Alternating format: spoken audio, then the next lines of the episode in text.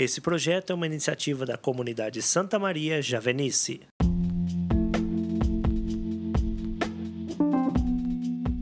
Olá, meus queridos irmãos e irmãs, sejam bem-vindos. Hoje é 23 de novembro de 2021.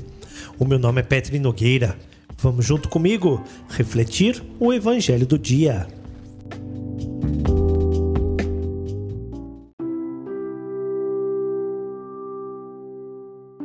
O texto do evangelho de hoje está no livro de Lucas, capítulo 21, versículos de 5 a 11. Algumas pessoas comentavam a respeito do templo que era enfeitado com belas pedras e com ofertas votivas. Jesus disse: Admirais essas coisas? Dias virão em que não ficará pedra sobre pedra, tudo será destruído. Mas eles perguntaram: Mestre, quando será e qual o sinal de que isso está para acontecer? Ele respondeu: Cuidado para não ser desenganados, porque muitos virão em meu nome dizendo: Sou eu. E ainda, o tempo está próximo. Não andeis atrás dessa gente. Quando ouvirdes falar em guerras e revoluções, não fiqueis apavorados. É preciso que essas coisas aconteçam primeiro, mas não será logo o fim. E Jesus continuou: Há de se levantar povo contra povo e reino contra reino. Haverá grandes terremotos, fomes e pestes em vários lugares. Acontecerão coisas pavorosas e haverá grandes sinais no céu.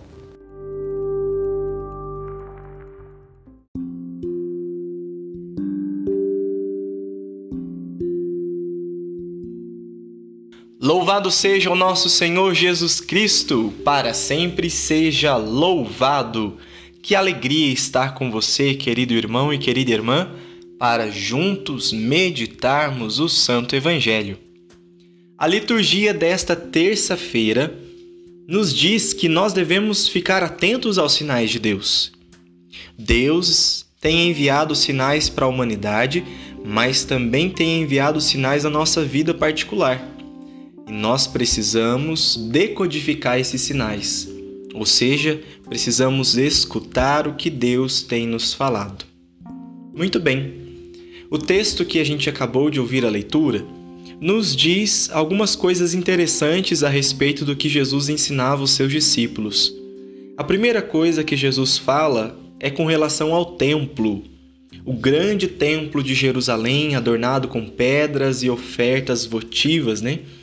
Este templo tinha para o judeu uma função religiosa, mas também tinha uma função social, onde as pessoas comercializavam, estreitavam os laços familiares.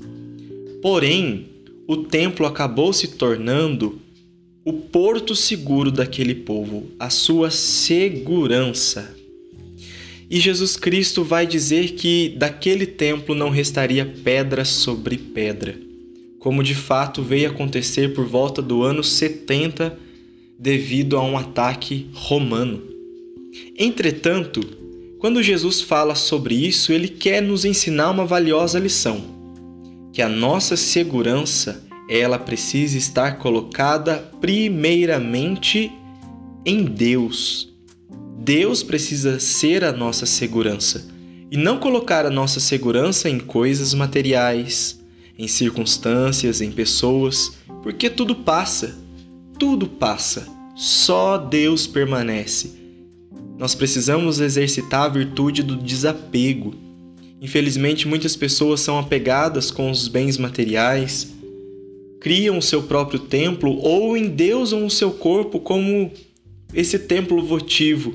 Mas tudo passa. O tempo passa, a idade chega e as pessoas também se vão. Nós precisamos compreender sim que o nosso corpo é templo do Espírito Santo e que nós possuímos uma alma imortal e nós precisamos trabalhar para que a nossa vida esteja em consonância com o Evangelho, colocando Jesus em primeiro lugar e confiando nele. Aliás, quando Jesus fala também deste templo, ele prenuncia sua morte e ressurreição, porque ele é o verdadeiro templo vivo. O Evangelho também fala para nós sobre os falsos profetas, pessoas que acabam querendo roubar o posto de Deus, quando esses profetas falem sou eu, faz menção justamente ao nome que Deus revelou a Moisés, o eu sou.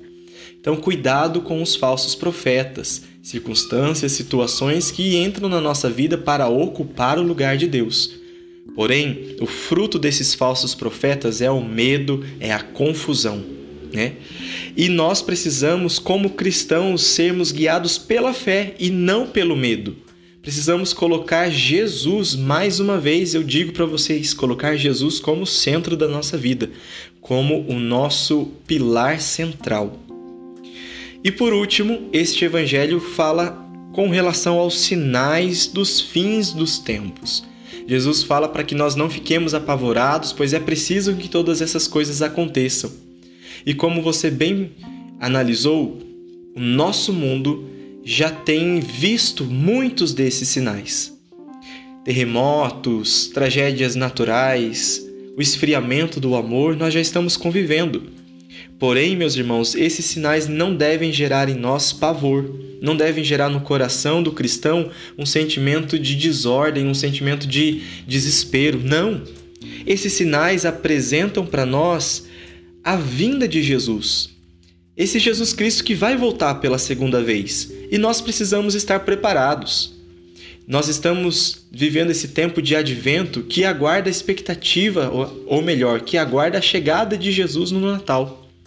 E Jesus quer chegar hoje na minha e na sua vida para que a gente seja pessoas melhores, para que a gente tenha essa experiência e ele realmente seja o nosso rei.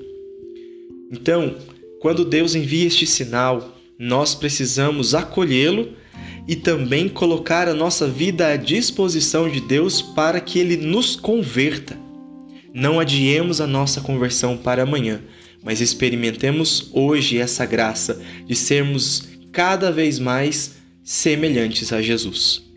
Querido irmão, querida irmã, na alegria e na certeza que Jesus voltará, nós precisamos colocar o nosso coração na presença dele aguardando ansiosamente a sua vinda. Maranata, Senhor Jesus. Louvado seja o nosso Senhor Jesus Cristo, para sempre seja louvado.